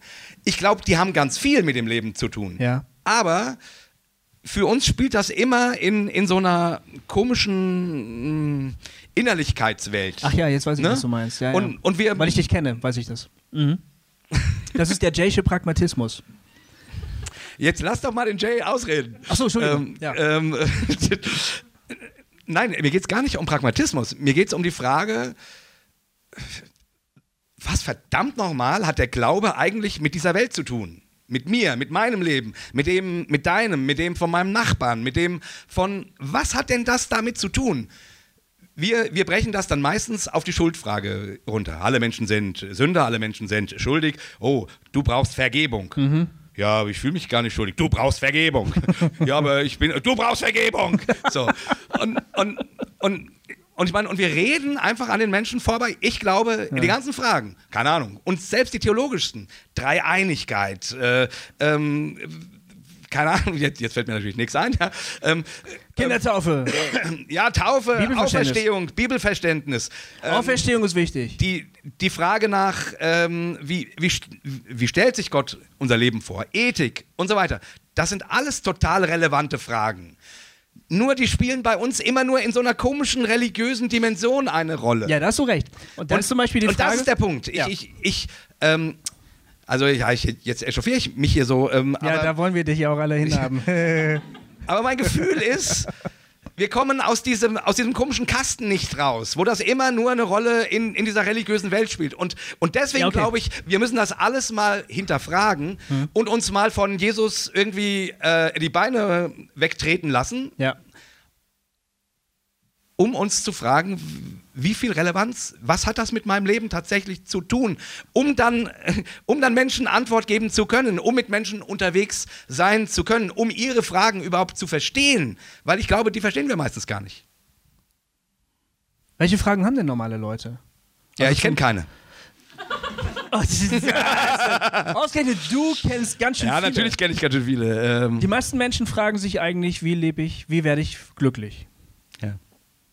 Ich habe jetzt ge gehört, dass äh, das Land Bhutan, glaube ich, in seiner Verfassung einen Glücksindex ähm, verankert hat. Also die Aufgabe der Regierung ist es, dafür zu sorgen, dass die Menschen glücklich sind. Mhm. Und es gibt irgendwelche Faktoren, die die zusammengezählt haben, die dafür sorgen, also die darüber entscheiden, ob ein Mensch glücklich ist oder nicht. Mhm. Das ist krass, oder? Bei uns ist die Regierung dafür zuständig, dass wir alle reich werden oder zumindest was zu essen haben. Das ist interessant. Ja. Aber also ich glaube, dass die, die Frage nach dem Glück ist eine der zentralen Fragen, die jeden Menschen umtreibt. Also wie lebe ich mein Leben so, dass es ein wirklich glückliches Leben ist, dass ich mich wohlfühle? Da gibt es natürlich tausend Antworten auf die Frage. Ja, ich weiß gar nicht. Äh, du, wie, wie, willst du behaupten, das ist keine wichtige Frage oder was? Ach, das ist so eine, das ist so eine. Ja, wonach soll man denn sonst? Das suchen? ist so eine mit 20er Frage. Also Quatsch. Ich mein, äh, doch ehrlich. So ein Blödsinn. Ja, natürlich. Ach. Nee, wirklich. Also ich finde, es ist eine oberflächliche Frage. Und ich glaube nicht, dass die Leute. Das ist doch nicht oberflächlich. Also, das ist völlig oberflächlich. Lächerlich. Da haben sich die größten Philosophen haben sich um ja, diese natürlich. Frage. Ja, natürlich. Aber eigentlich geht es um das, was hinter der Frage steht. Ja, was Glück. denn? Also Ja, im Sinne ist denn von. dahinter? Was? Ja, was ist denn dahinter? Ja, oh Mann, du, du bist heute ganz schön aggressiv zu mir, Goofy. Du meinst wohl, nur weil hier Leute sitzen, kannst du mich äh, heute. Das spornt mich an. Ja, ja, ich merk schon, ja, hier. Meine Fresse, sonst krieg, sonst kriegt das Maul nicht auf. Ich bin immer nur am Reden und jetzt hier. Äh, Ja, ich finde das aber spannend. ja, ja, ich, Ja. ich sehe schon. Ähm, also, ne, ganz ehrlich, ich finde die, die oberflächliche Glücksfrage, also, äh, was macht mich glücklich? Wann fühle ich mich wohl? Ähm, äh, was erfüllt mich? Ja. Das finde ich jetzt ähm, in der zweiten Hälfte meines Lebens äh, lebend immer mehr eine ähm, oberflächliche Frage, weil ich die Erfahrung gemacht habe, dass Glück eine sehr flüchtige Sache ist. Und weil ich gemerkt habe, ähm, Glück, also ich glaube tatsächlich, wenn Leute diese Frage stellen, suchen sie eigentlich nach, eigentlich nach Gott, glaube ich. Ähm, von daher ist, ich finde nur, äh, unsere Gesellschaft und auch wir Christen bleiben eben ganz, ganz oft eben auf diesem, auf diesem Gefühlslevel stehen. Was, was macht, dass ich mich wohlfühle? Ja, Wellness. aber das ist nicht, also das ist nicht Glück. Ja, Dass natürlich ich mich nicht. wohlfühle, ist nicht ein glückliches Leben, sondern ich Ja. würde sagen, ein glückliches Leben ist, wenn ich zum Beispiel das Empfinden habe, ähm, ich weiß, wozu ich da bin. Also warum es mich gibt. Die, ähm, die Zufälligkeit meines Lebens ist, äh, glaube ich, für viele Leute insgeheim ein echt großes Problem. Aber ich glaube nicht, dass, wenn du Leute auf der Straße fragst, äh, was macht dich glücklich oder wenn du über Glück nachdenkst, dass das Punkte sind, die sie als erstes an ansprechen werden. Ja, da hast du recht, weil man sich das überhaupt gar nicht traut, so tief zu graben, würde ich sagen. Also ich meine, ich suche doch nur danach Antworten, wo ich glaube, dass es auch Antworten gibt. Wenn ich von vornherein das ausschließe, dass es da überhaupt eine Antwort drauf gibt, warum hat sich dieses Spermium mit der Eizelle verbunden? Warum bin ausgerechnet ich und warum hat mein äh, Vater damals nicht seine erste Freundin geheiratet äh, und dann wird es mich nämlich gar nicht geben, sondern die, die zweite und dann ausgerechnet in dieser Silvesternacht 1914, keine Ahnung, äh, trafen sie sich, ja, und jetzt gibt's mich und warum gibt's mich überhaupt, ja? Zack, bin ich da, einfach so. Ein Genpool äh, mit irgendwelchen Eigenschaften, für, für die ich nichts kann, mit einer Biografie, für die ich nichts kann, die ich nicht beeinflussen kann. Ne? Warum bin ich in Deutschland, warum nicht in, in, in Afghanistan? Und das ist alles so unglaublich zufällig. Natürlich, ich glaube nicht, dass Leute durch die Gegend laufen und sagen, warum bin ich da, warum bin ich da? Ne? Das glaube ich nicht, weil Ja. äh, man fragt sich, äh, wie kriege ich meinen Garten schön oder so, weil ich denke, ja, so werde ich vielleicht glücklich. Aber das ist meiner Ansicht nach die eigentliche Frage.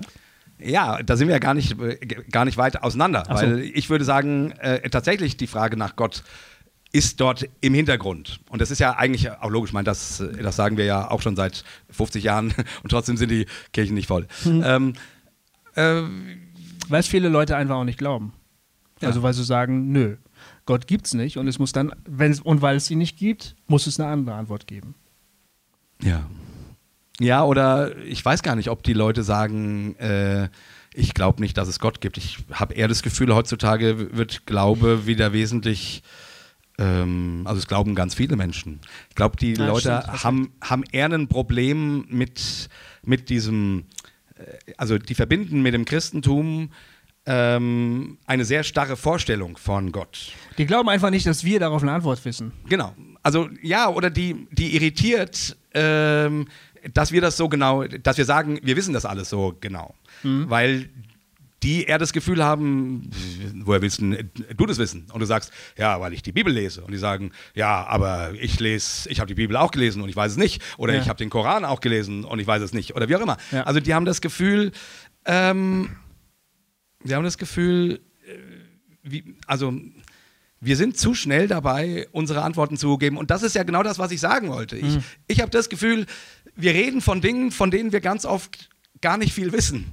Sondern wir kauen das wieder, weil wir es so gelernt haben, weil, das, weil man uns gesagt hat, so steht das in der Bibel und so weiter. Und deswegen mag ich ja zum Beispiel auch bei Hossa, dass wir oft mal gegen den, den Strich bürsten Ja. und mal irgendwie fragen, keine Ahnung, muss man an den Teufel glauben? Ist das eine notwendige äh, Glaubenslehre? Ist die, ist die wichtig? Also muss man das? Ja. So, dass wir einfach mal gegen den Strich kehren äh, und die anderen fragen und so weiter, um mal, um mal uns, uns selber auf die Spur zu kommen. Warum, warum glaube ich be- bes- bestimmte Dinge? Okay, was können wir denn tun? Du hast einen Manko angesprochen. Du hast gesagt, wir sind einfach nicht dicht genug bei den Leuten. Ja. Es wäre mehr Offenheit nötig, mehr Selbstzweifel, m- mehr Demut vielleicht, äh, wenn wir das sagen. was- Und auch Ehrlichkeit. Also, also vor Ehrlichkeit. allen Dingen Ehrlichkeit. Also zusammenzukommen und eben miteinander echtes Leben zu teilen und nicht nur religiöses. Und dazu gehört halt ähm, zu sagen, dass es eine Atmosphäre gäbe, wo man sagen kann, was man glaubt oder was man nicht glaubt, als Beispiel. Und man nicht denkt, ich, ich muss hier die und die ähm, die und die Dinge bedienen irgendwie. So als Beispiel jetzt. Ähm, ähm, aber wo man ja, wo man echtes Leben teilt. Ähm, ähm, also Das heißt, da sein, wenn Leute Hilfe brauchen, zum Beispiel. ja, ich Oder also ich fände es schon mal, mein, das wird ja auch, also es ist, ist ja Quatsch, zu sagen, in der, in, in der Kirche gibt es kein echtes Leben, das meine ich so auch nicht, ist ja logisch. Also ich, ich, ich will nicht irgendwie. Und natürlich stimmt es auch nicht, dass es nicht Leute gibt, die glauben und das auch genauso machen. Ja, ja, ja, nein, nein, nein, nein, nein, nein. Ich, Ja. ich habe nur das Gefühl, unsere, unsere Organisationsform und Versammlungsform ähm, setzt eher auf Oberflächlichkeit und Programme und Dogmen runter beten, als auf wirklich existenzielle Auseinandersetzung. Und dann miteinander es aushalten, dass jemand irgendwas nicht mehr glaubt, was ich glaube. Oder es anders glaubt. Und es miteinander aushalten und sich nicht trennen. Ne? Das wären für, für mich Dinge, die ich sehen möchte oder die ich, nach denen ich mich selber sehne, weil ich irgendwie glaube, ähm, dann kann ich mir zumindest vorstellen, wäre meine Hoffnung, dass die Menschen, ähm, die von Gott nichts wissen, nicht mehr das Gefühl haben, wir wollen denen was verkaufen. Sondern Ja. die sehen ein Leben. Ja. Die sehen, Das ist echt ein Problem. die sehen ein, ein Leben. Ja. So. So. wie einer auf mich zukommt und ich das Gefühl habe, der will mir was verkaufen, bin ich schon weg. Oder? Ja. Das geht gar nicht. Ja. Also Leben teilen, das wäre zum Beispiel im Sportverein möglich. Weil- Weiter die Frage, kann man Gemeinde und Sportverein äh, verbinden? Oder?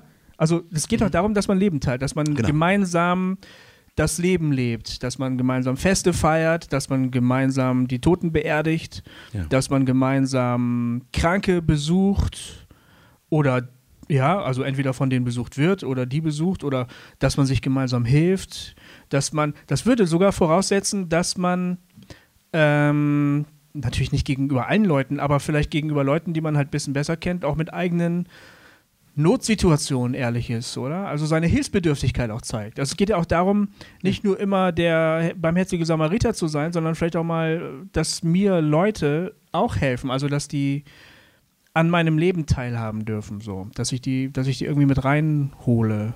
Ja. Es ist natürlich, man macht sich ganz schön verletzlich dadurch. Ja, aber gerade das, also es wurde ja nach den größten Baustellen gefragt und gerade das wäre, äh, da hast du genau den Punkt ähm, gesagt, Verletzlichkeit. der das quasi ausdrückt, worüber ich jetzt hier eine halbe Stunde lang versucht habe zu reden. Ja, ist ja gut, wir müssen ja auch ein bisschen Zeit füllen. Ja, ähm, genau, der, ähm, das drückt es gut aus. Wir haben verlernt, als Kirche, als Gläubige, verlässlich, verletzlich zu Das sein. stimmt, ja, das finde ich, das finde ich gut. Ähm, wir, wir wollen was darstellen Ja. und da die Welt uns nicht mehr, das nicht mehr sehen möchte, weil sie es nicht mehr uns ab, abkauft, machen wir es halt für uns. aber, aber ich glaube, wir brauchen Verletzlichkeit. Wir brauchen echt, echtes Sein und Leben miteinander. Und das findet natürlich auch schon statt. Also, Nein, ne, es also- ist, ist, ist ja nicht schwarz-weiß, entweder oder, sondern Übergänge. Aber, Ja. aber das wäre was, wo ich sagen würde, ich, ja. Aber da gebe ich dir recht. Und das ist wirklich ein Missstand. Also, ähm, wir haben als fromme Menschen ähm, tatsächlich sehr, sehr oft diesen Selbstverteidigungsreflex. Da kommt dann irgendwie so ein NDR-Report und die sagen, wir sind alle Salafisten oder so, ne? Das ist natürlich Bullshit. Inhaltlich ist das Quatsch. Ja. Aber es gibt natürlich eine gewisse Nähe, so, also sagen wir mal, mit Schwarz-Weiß-Denken. Ja. So. Nicht in den, was man daraus dann als, als, als Handlung folgt, aber wie die Welt betrachtet wird, gibt es schon gewisse Ähnlichkeiten. Naja, Muss man mal ehrlich sein. Aber Moment, darauf will ich nicht raus. Könnte auch ein neues Thema sein. Sind die Evangelikalen die neuen Salat? Ist ja egal. Aber Salamis. was ich meine ist, aber der, der, der Reflex, der dann da kommt, dieses, wow, wie könnt ihr es wagen, äh, so böse zu sein und so.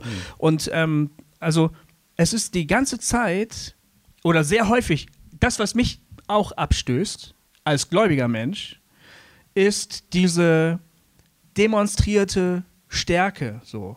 Dieses demonstrierte, äh, das lassen wir jetzt mit uns nicht machen und wir lassen uns ja doch nicht sonst wie durch die Gegend schicken und, äh, und wir haben auch ein Recht und versucht das mal mit einem Moslem und so dieses ganze Bohai, dieses ganze martialische Auftreten, das ist schon echt abstoßend. Und ich meine, das führt dich nicht näher zu irgendwelchen Leuten hin, die du vielleicht davon überzeugen willst, dass Jesus eine, die, ein, also die Antwort auf, dein, auf Fragen deines Lebens ist oder sowas. Ne? Das funktioniert nicht. Das ist schon echt ein Missstand. Das nervt auch. Aber ehrlich gesagt, das sind auch sowieso Leute, Leute, die immer recht haben. Ähm, also niemand will Freunde haben, die immer recht haben, ehrlich gesagt. Ne? Ja. Also ich will das auch nicht.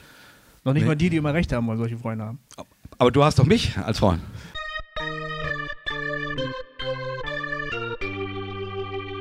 Hossa Talk! Gut, ich Das ist ein schöner Punkt. Ähm, ja, ich finde, wir sind. Verletzlichkeit. Hat mich jetzt überrascht, aber das, ähm, das finde ich cool. Ja. Ja. Ist gar nicht so leicht, vor Leuten zu dis diskutieren, Goofy. Ähm, Aber ich finde das gut. Das, ich, das äh, ich, schwitze mir ich schwitze mir hier einen ab irgendwie. Ähm, Ja. ähm, es ist äh, zu Hause bei dir im, im, ähm, in der Küche ist es einfacher. Also. Das ist leichter. Ich mach mal hier eben so einen Abschluss-Jingle, sowas. Ja? Achtung. Das war die Runde. Ich würde sagen, wir hören jetzt hier auf. ja, oder? genau. Ja. Vielen Dank, dass ihr uns zugehört habt. Wir sind gerade selber überrascht von diesem Ja. Ergebnis. Das war jetzt äh, tatsächlich Hossa Talk Live. Wir wissen auch, wenn wir den, den Podcast machen, meistens nicht vorher, wo wir hinterher äh, wieder rauskommen. Ja.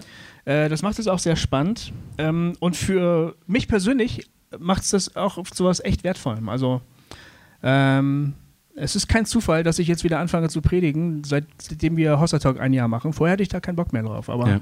jetzt allmählich hätte ich da wieder Bock drauf. Ja. Du hast quasi die Berufung durch, durch mich äh, gespürt, Ja, toll. Goofy, ne? Ja, super. Nee, äh, das ist echt cool. Also ihr merkt, wir versuchen uns einfach äh, Dinge ähm, miteinander, ähm, um Dinge zu ringen. Ähm, ja, jetzt wär's, jetzt seid ihr dran. Ähm, Genau. Möglicherweise habt ihr Fragen. Ähm, wir haben jetzt so viele Dinge gesagt und vielleicht gibt es Sachen, wo ihr denkt, würde ich gerne nochmal einhaken. genau. Oder vielleicht habt ihr auch selber, äh, denkt ihr an ganz andere Baustellen. Ne? Ich meine, dann bringt das ruhig ein. Ähm, Genau. Wir, wir wissen ja nicht alles. Ähm, oder vielleicht habt ihr Fragen zu dem Thema oder zu anderen oder irgendwas, was jetzt hier auf den Zetteln steht. Genau. Wo wir können ja vielleicht mal mit diesem Thema äh, kurz noch weitermachen. Wenn, wenn ihr jetzt. Ah, nee, lass uns das durch, durcheinander machen. Spon Okay, spontaner. Lass uns, Spontaner. Sonst, weißt du, dann, äh, Ah, okay. da musst du, oh, bin ich jetzt schon dran oder bin ich nicht dran? Lass Ja. uns das so locker wie es geht machen, ja. Jetzt hat er mir wieder reingegrätscht. Ja, ja klar.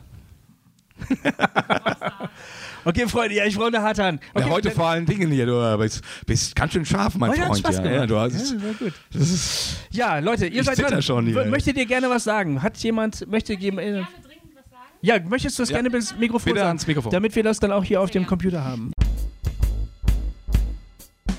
Ähm, ich fand es großartig, was ihr ausgeführt habt. Mal angenommen, Jay, deine Vision könnte ins Leben kommen und wir Christen könnten irgendwie verletzlicher, authentischer und so weiter in der Welt überall unterwegs sein. Wie kann die Rolle der Gemeinden und Kirchen da äh, sich gestalten? Wofür sind die gut? Ja, da, da stellst du eine Frage, die ich mir selber auch äh, stelle. Ne? Ich bin ja in der Gemeinde, die äh, eine tolle Kirche, ähm, die sich unglaublich viel ähm, Mühe gibt, um ansprechende Gottesdienste zu machen und so weiter. Und mir ist also das, ich bin da angestellt, ich sage es trotzdem jetzt, aber ähm, ähm, äh, mir wird da, mir ist da viel zu viel Fokus auf Gottesdienst. Ich wünsche mir, dass so eine Gemeinde eben Weg- und Lebensgemeinschaft ist, sich natürlich auch trifft, um mal anzubeten oder um eine Predigt zu hören oder so, aber vielmehr äh, miteinander ähm, sich gegenseitig inspiriert, diese Welt auf den Kopf zu stellen. Und ich sage mal ganz, be ganz bewusst nicht, für Jesus auf den Kopf zu stellen, weil man da gleich ein bestimmtes Bild mit hat. Ich meine, wirklich als Christen auf den Kopf zu stellen. Ähm, so, das würde ich mir wünschen. Ich, ich, also, ich kann mir das noch nicht ganz vorstellen, weil ich ja eben auch die, auch ein bisschen in der Box sitze. Geht uns ja allen so. Also ich, ich, ich weiß nicht, ob ich, wie, wie, ihr das findet, ob da irgendwas klingelt, äh, wenn ich sowas sage.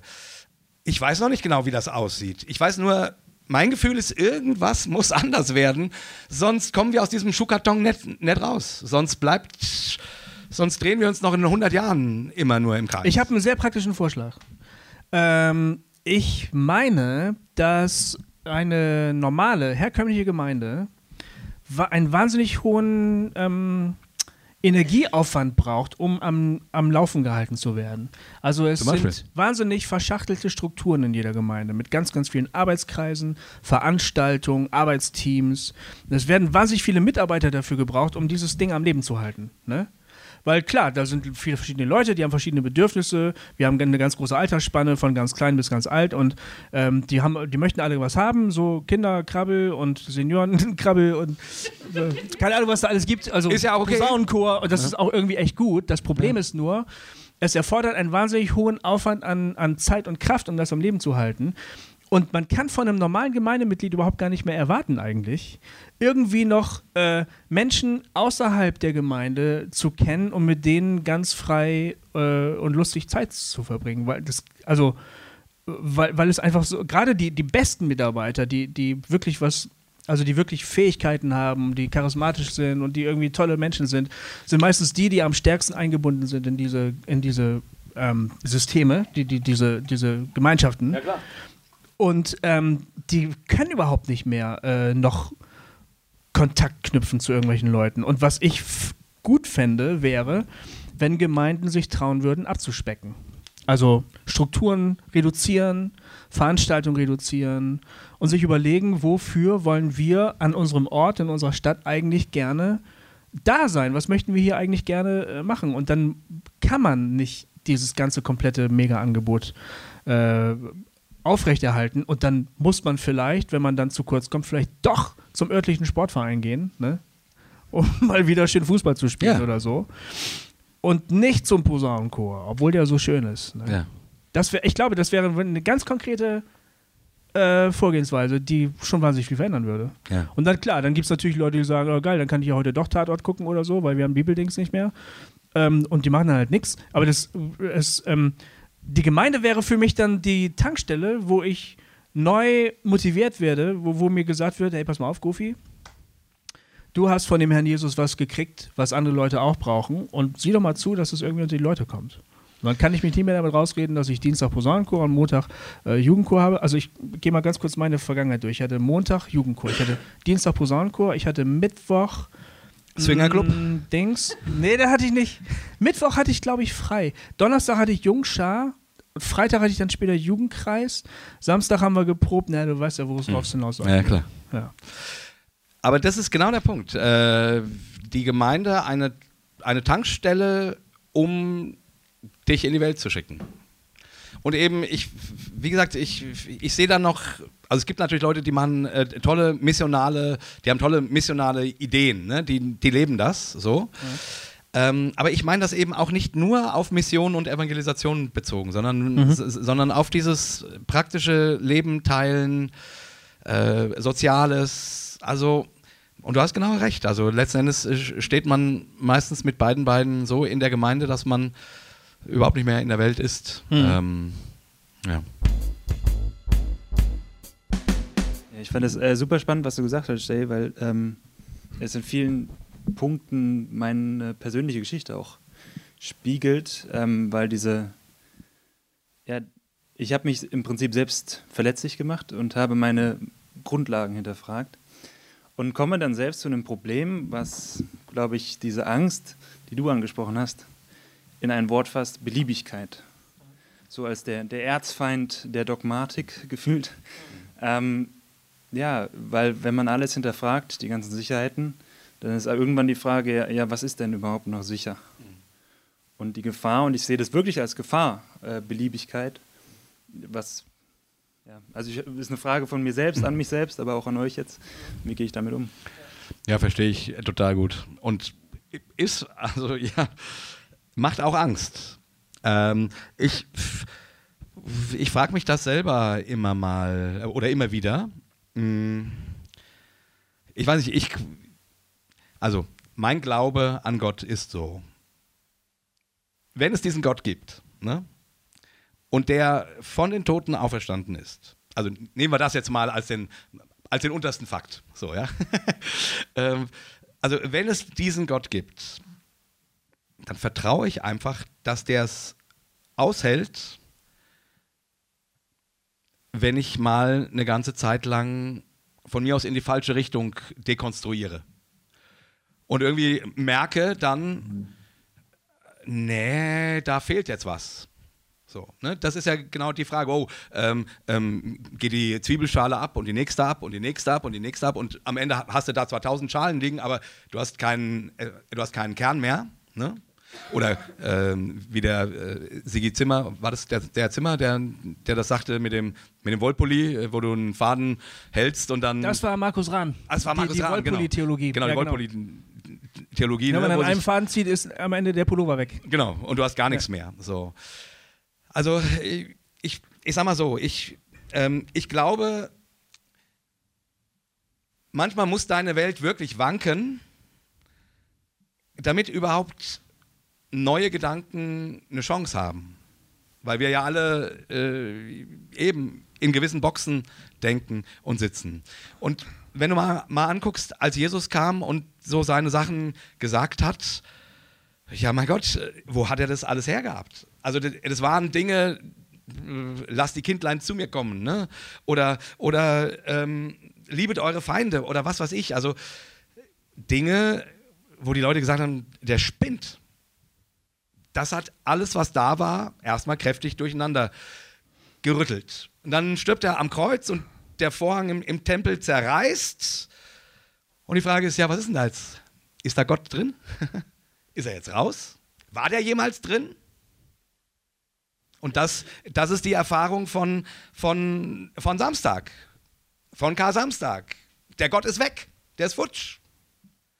Und ich, ich glaube, wir müssen ab und zu diese Erfahrung machen. Wir machen das liturgisch im Kirchenjahr, dass wir das versuchen, uns zu erinnern. Aber ich glaube, jeder muss das auch mal persönlich für sich machen, sich die Frage stellen, ist der Gott denn wirklich da? Und dann eben, Kar-Samstag, ist er nicht da. So. Und dann glaube ich aber, dass er aufersteht. Also ich glaube ja, dass er da ist. Und ich glaube, dass Gott nicht vom Thron fällt, wenn du mal in die falsche Richtung denkst oder so, sondern sein Geist wohnt ja in, in dir. Also ich, ich will da lieber Mut machen, sich was zu trauen und zu erwarten, dass Gott mitgeht und dass Gott leitet und dabei ist. Ähm, und natürlich, Beliebigkeit. Ja, äh, ich, nur wenn man immer nur Angst vor der Beliebigkeit hat, dann, dann baut man Mauern, um das, was man hat, schön einzuzäunen. Und das ist halt, äh, halte ich nicht für gesund. Das halte ich nicht für echt, authentisch. Weil das sind dann mh, Mauern, die ich von irgendwoher hole. Aber es sind nicht meine eigenen. Weißt du, was ich meine? Ich verstehe das voll, was du meinst und ich, ich sehe es eigentlich ja auch so. Das Problem ist nur, wenn man das dann weiterdenkt, was du ja letztendlich sagst, ist, man muss sich halt dann neue Dogmen finden. Also im Endeffekt findet man dann wieder irgendwas Neues, woran man glaubt, eine neue Basis. Und was ist dann, wenn sich diese Basis dann immer noch komplett unterscheidet von der eines anderen und der sagt mir dann wieder, ja, äh, du denkst da falsch und ich sage sag ihm, du, bist, du denkst da falsch und dann sind wir wieder bei Beliebigkeit und dann haben wir das Ganze wieder von vorn. Also ich denke, ähm, der, der Punkt ist der auferstandene Christus. Ich glaube, das ist tatsächlich die, die, die Basis. Du landest eigentlich, solltest du als gläubiger Christ nicht bei den Dogmen landen, sondern beim Christus. Ähm, und äh, ob jetzt dein Glaubensgebäude ins Wanken kommt durch kritische Fragen, die du selbst stellst, oder meinetwegen auch durch schreckliche Lebensumstände oder Leid, das dir widerfährt, ähm, Und da würde ich mal sagen, 90 Prozent aller Erdenbewohner sind früher oder später davon betroffen, dass es sie ereilt. Ne? Also Leid ist meiner Ansicht nach nicht die Ausnahme, das ist die Regel. Also wer vom Leid verschont wird, ist die glückliche Ausnahme meiner Ansicht nach. Also die Wahrscheinlichkeit ist recht hoch, dass du irgendwann mal in eine äh, Situation kommst, die dich wirklich an deine Grenzen führt, rein lebenspraktisch schon so. Damit ist noch gar nicht dein Glaube gemeint, aber der Glaube wird sofort mit in Mitleidenschaft gezogen. Und wenn du das mal erlebt hast, merkst du, wie dann auch all die ähm, sicher geglaubten Dogmen auf einmal anfangen zu wackeln. Und du denkst zum Beispiel, stimmt es wirklich, dass Gott mich lieb hat? Ne? Also ist das eine so eine Kindheitserkenntnis, die man irgendwann mal vielleicht mal gehört hat, der Gott, der hat dich echt lieb so. Und dann gehst du durch, knietief durch die Scheiße und du denkst, ja, wenn er mich lieb hat, wo ist er denn dann jetzt? Also ich persönlich habe das erlebt, der Jay auch. Dann fängt richtig alles an zu wackeln und das Einzige, was dich dann in dieser Situation rettet, ist, dass der auferstandene Christus selber auch auftaucht, meiner Ansicht nach. Also, dass die, der sich als tatsächlich lebendig erweist und dass du ihm dann irgendwann begegnest.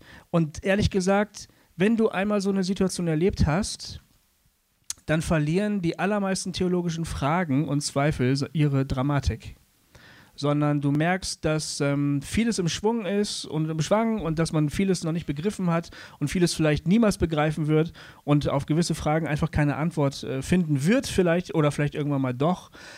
Ähm, aber die, die, die Basis ähm, steht fest, wenn du einmal erlebt hast, dass die dich wirklich trägt. Also ich habe mal von der, der englische Theologe Anti Wright, der hat mal ähm, der hat mal eine, eine Geschichte erzählt. Ähm, er war auf dem Weg ähm, irgendwo hin zu einem Vortrag. Er ist Taxi gefahren und er sollte, glaube ich, über die Frauenfrage sprechen. Er sollte darüber reden, ob es biblisch vertretbar ist, dass Frauen äh, auch lehren und predigen dürfen und so. Das ist ja immer noch in manchen äh, Gemeinden eine Frage. Und ähm, der Taxifahrer war witzigerweise ein gläubiger Mann, der hat gesagt, äh, Herr Professor, worüber reden Sie denn so? Ja, hier und da drüber, so hat er dann gesagt, also Frauenfragen und so. Und dann hat der Taxifahrer gesagt, um, the way I see it, Jesus rose from the dead, everything else is basically rock and roll. Also dann hat er gesagt, also die, das, die absolute Grundlage ist, Jesus ist von den Toten auferstanden, über alles andere können wir reden. So, ne? Das ist in Bewegung. Und dann hat der, Professor gesagt, geil, da muss ich das nächste Mal drüber predigen. Bei der nächsten Osterpredigt, das ist mein Thema. Ne? Weil äh, im Prinzip ist es das, ähm, wenn der Christus dir begegnet und dich trägt, und das muss er immer wieder tun in verschiedenen Lebenssituationen, und da wird es halt auch praktisch, da wird es dann gar nicht mehr theologisch dogmatisch, sondern da wird es lebenspraktisch, dann hast du auch die Größe, ähm, Fragen zu stellen, die auch wirklich sehr, sehr weit gehen. Und ich glaube nicht, dass du in der Beliebigkeit landest, weil am Ende immer äh, der Christus wartet. Der hat ja gesagt, ich bin die Wahrheit, der Weg, die Wahrheit und das Leben. Und wer sich auf die Suche nach der Wahrheit macht, landet meiner Ansicht nach bei Jesus. Und ich will noch eins dazu sagen, weil ich glaube, ähm, also die Chance von so einem Prozess, ne, wenn man Dinge hinterfragt und wenn man äh, der Angst ins Gesicht schaut, äh, ähm, im Tempel könnte nichts sein. Ja? Mhm. Der Vorhang ist zerrissen und da könnte nichts sein so, oder so. Ja? Die Chance ist, dass du herausfindest, was, und damit meine ich jetzt dich und jeden, jeder für sich und dann hoffentlich als Gemeinschaft, als Kirche, ähm, was die wirklich wichtigen Dinge sind. Weil ich glaube, viele Debatten, die wir führen, sind nicht wichtig. Hm. Äh, ich glaube, da sind nicht die Dinge, die die Welt bewegen und uns wirklich bewegen. Ich glaube, viele Predigten müssten nicht gehalten werden. Die sind überflüssig. So. ähm, Sag das nicht den Predigern. ja, ich meine das, ich mein das ja gar nicht böse. Ähm, ich, sondern ich glaube, die Chance ist, ähm, dem Leben auf die Spur zu kommen, was wirklich wichtig ist. Du sagst ja immer, das ist dann Pragmatismus. Aber darum geht es mir gerade. Mir geht's Will wirklich. Ich ja nur ärgern. Ja, ich weiß. Aber mir geht es wirklich immer wieder um die Frage, was verdammt nochmal hilft denn? Mhm. Und was verdammt nochmal, wofür lohnt es sich zu leben? Mhm. Und mein Blut und mein Schweiß und meine Tränen zu vergießen? Ist das für irgendwelche komischen Dogmen? Ist es das? Was sind die Themen, die wirklich Relevanz haben? Und ich glaube, da findet man welche. Ich glaube nicht, dass du am Ende mit nichts dastehst. Das glaube ich einfach nicht. Vielleicht vielleicht äh, schwinden manche Dinge, wo du dachtest, das ist super wichtig, und du merkst plötzlich, hm, nee, ist gar nicht. Aber kein Mensch auf dieser Welt landet im Nichts. Das glaube ich einfach nicht. Weil Gott in jeden Menschen ähm, hineingeatmet hat und seinen Geist hineingelegt hat und damit etwas in dich hineingelegt hat, was Relevanz hat und was echt ist und was Bestand hat. So, also von daher, ich kann dir keine Garantie geben. Aber meine Erfahrung ist die, und äh, ich habe das ja bei, bei Hossa manchmal erzählt, also meine Dekonstruktionsphase, die war super lang. Also ich, ich, ich, kenne nicht viele Menschen, die sich so lange mit, äh, mit der Frage rumgeschlagen haben, ob sie noch an Gott glauben wollen oder nicht. Ähm, und ich hatte ganz oft die Befürchtung, äh, ich komme nirgendwo an. Ich, irgendwie hat mich Gott gefunden in dem Ganzen. Und deswegen mache ich auch Mut, weil ich glaube, Gott sucht uns und Gott, das sind nicht nur Sprüche, dass, äh, dass das hundertste Schaf gesucht wird. Gott sucht uns und Gott sucht dich da, wo du bist und Gott sucht dich so, wie du bist und nicht, wie du denkst, wie du sein müsstest. Hm. Deswegen darfst du dir ruhig gerne so begegnen, wie du bist und nicht nur, wie du denkst, dass andere dich gerne hätten oder wie der liebe Gott dich gerne hätte. Gott meint dich und mich so, wie wir sind. Und das war der Punkt, also dass ich irgendwie das Gefühl habe, unsere Kirchen, unsere Gemeinden sind so festgelegt. Da ist so wenig Platz für Unterschiedlichkeit. Du musst dich immer nach einem bestimmten Programm richten. Und das ist ja auch okay. Ich meine das nicht, äh, ich will nicht sagen, nur oh, alles blöd, alles, alles Arschlöcher. Das meine ich nicht. Sondern mir geht es um, um diesen Punkt, dass sich Menschen aufgehoben fühlen, aufgehoben sind, so wie sie tatsächlich sind mit den Fragen, mit den Schmerzen, mit den äh, Ängsten, mit den Zweifeln und so weiter und so fort. Einfach nochmal dazu kommen mit dem ähm, christliches Leben in einer unchristlichen Welt. Wie weit darf ich mich dem Mainstream anpassen? Mhm. Ähm, ich frage mich, ob man überhaupt eine andere Wahl hat, als sich dem Mainstream anzupassen, weil ähm, die Theorie sagt, oder wenn man das so verstehen will, das Johannesevangelium sagt, ähm, wir sind zwar in der Welt, aber nicht von der Welt. Ich bin mit dem Johannesevangelium ziemlich stark aufgewachsen. Also ich habe mal irgendwann gemerkt, dass ich, äh, dass mein ganzer Glaube ziemlich stark, glaube ich, so von diesem ähm, Johannesevangelium geprägt ist, weil im Johannesevangelium, da wird so ein, so ein, so ein Dualismus, also so eine ganz strenge Zweiteilung immer durchgehalten. Da ist immer die, die Rede vom Leben und vom Tod. Ähm, und eben vom äh, dazu, da, da, dazugehören oder nicht dazugehören oder eben dann dieses äh, in der Welt sein, aber nicht von der Welt sein. Und ähm, das hat ziemlich stark so meine Kindheit und Jugend ähm, geprägt, äh, weil, also ich bin, wie gesagt, merkt man ja, christlich aufgewachsen. Da war das so ein, so ein, so ein, so ein Tenor. Und ähm, ich bin irgendwann zu dem Punkt gekommen, dass ich das nicht mehr glauben konnte, dass man so stark zwischen wir hier drin und die da draußen trennen kann. Also, weil ich so wahnsinnig viele Ähnlichkeiten zwischen mir und meinen Freunden und Studienkollegen und so entdeckt habe. Wir haben dieselben dieselbe Kleidung getragen, dieselbe Musik gehört, wir hatten ähnliche Erwartungen an das Leben, wir wollten ähnlich unser Leben gestalten. Ähm, und es gab da eigentlich ehrlich gesagt mehr Gemeinsamkeiten als Unterschiede. Und jetzt weiß ich, dass es Kreise gibt, die sagen, oh, dann bist du schon auf einem sehr, sehr gefährlichen Weg, wenn du dich dem so schon angenähert hast. Also das trifft auf eine Minderheit der Gemeinden zu, die es so gibt, aber es gibt eben so eine sehr, sehr stark konservative Minderheit, die sagt, also das ist gefährlich. Also, äh, und dann geht das ja los mit Kleidung und Musik und wie du dich, wie du deinen Alltag ähm, lebst und deine Freizeit gestaltest und so. Daran meinen sie dann, unterscheiden zu können, ob man sich jetzt dem Mainstream angepasst hätte oder nicht. Manchmal sagt man auch nicht Mainstream, manchmal sagt man Zeitgeist. Und da wird unterschieden zwischen dem Zeitgeist und dem Heiligen Geist und so. Jetzt ist das, glaube ich, ein Irrtum, glaub, meine ich, dass man sich irgendwie dem Zeitgeist entziehen könnte. Ähm, wir müssen irgendwie mit der Tatsache klarkommen, dass wir Menschen dieser Zeit sind, in der wir jetzt leben. Ähm, in dieser Kultur, in diesem ganz konkreten äh, Land, zu diesem ganz konkreten Zeitpunkt der, der Menschheitsgeschichte. Und ob wir das wollen oder nicht, es hinterlässt Spuren. Es prägt unseren Glauben. Es prägt nicht nur unser Denken oder wie wir uns anziehen, sondern es prägt auch die Art und Weise, wie wir uns Gott vorstellen, wie wir Glauben leben. Es prägt sogar die Art und Weise, wie wir unsere Gemeinden ähm, gestalten. Also man muss ja nur mal darauf achten, dass zum Beispiel ganz, ganz viele Gemeindegründungsprojekte und Netzwerkbewegungen, so, die so in den 90er Jahren ganz stark wurden, dass die sich wahnsinnig stark um eine wirtschaftliche Sprache ge ge bemüht haben. Ne? Also die Seeker-Services und diese ganzen ähm, Dinger, wo die, wo die Exzellenz so hoch angesehen wurde und wo man sich überlegt hat, wie können wir jetzt es schaffen, dass die Leute in unsere Gemeinden reinkommen und so. Das ist ähm, von Wirtschaftsstrategien abgekupfert. Ne? Und ähm, den hat man meines Wissens nie den Vorwurf gemacht, dass sie sich irgendwie dem Mainstream angepasst hätten. Das war dann irgendwie immer gut. Ne? Die Evangelisation ist sowieso so ein Thema. Da ähm, kannst du eigentlich all, dir alles erlauben. Willow darf eh alles. Willow darf alles. Saddleback darf alles.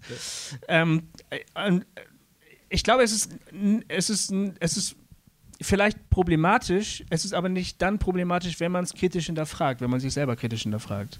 Aber ich glaube, die Art und Weise, wie wir heute, heute Gemeinden organisieren, das konnte man nur äh, so in unseren, in den letzten ein, zwei hundert Jahren machen. Auf die Art und auf die Idee zu kommen, so Gemeinde zu machen, wie wir das heute machen, wären Christen in den ersten Jahrtausenden, äh, im ersten Jahrtausend wahrscheinlich nie, nie gekommen. Die hätten ja. das völlig anders gemacht. Wir sind also niemals losgelöst vom Mainstream und ich finde das unproblematisch. Genau.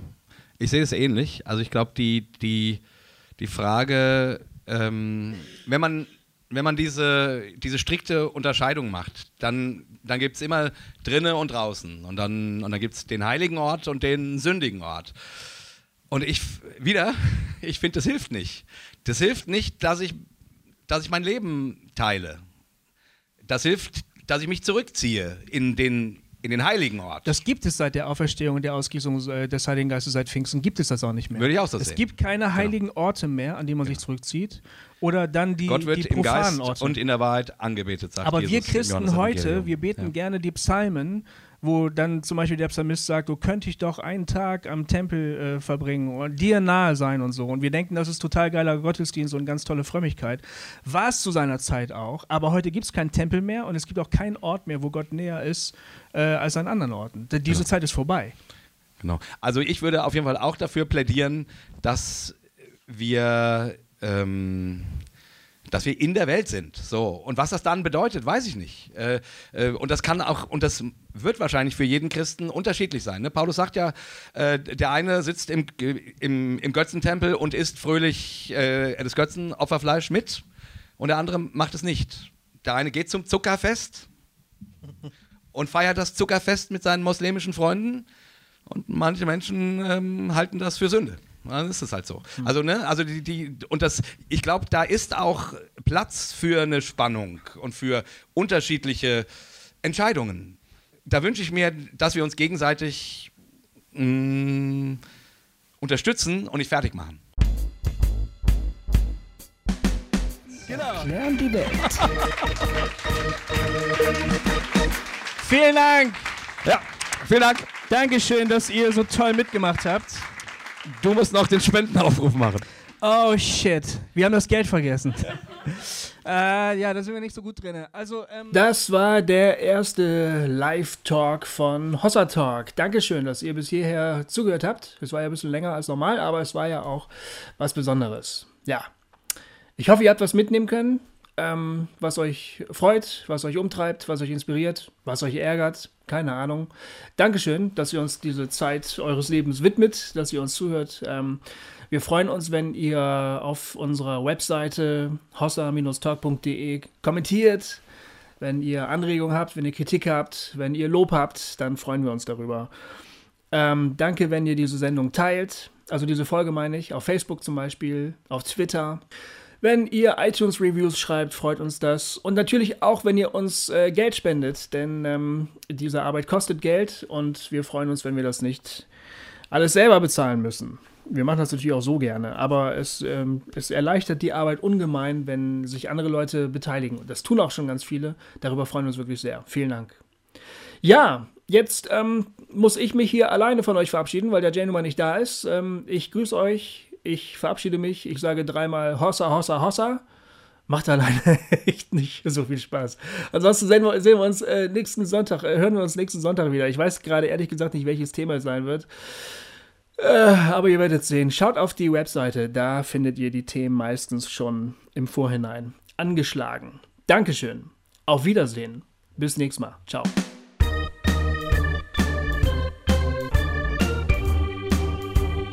Hossa Talk.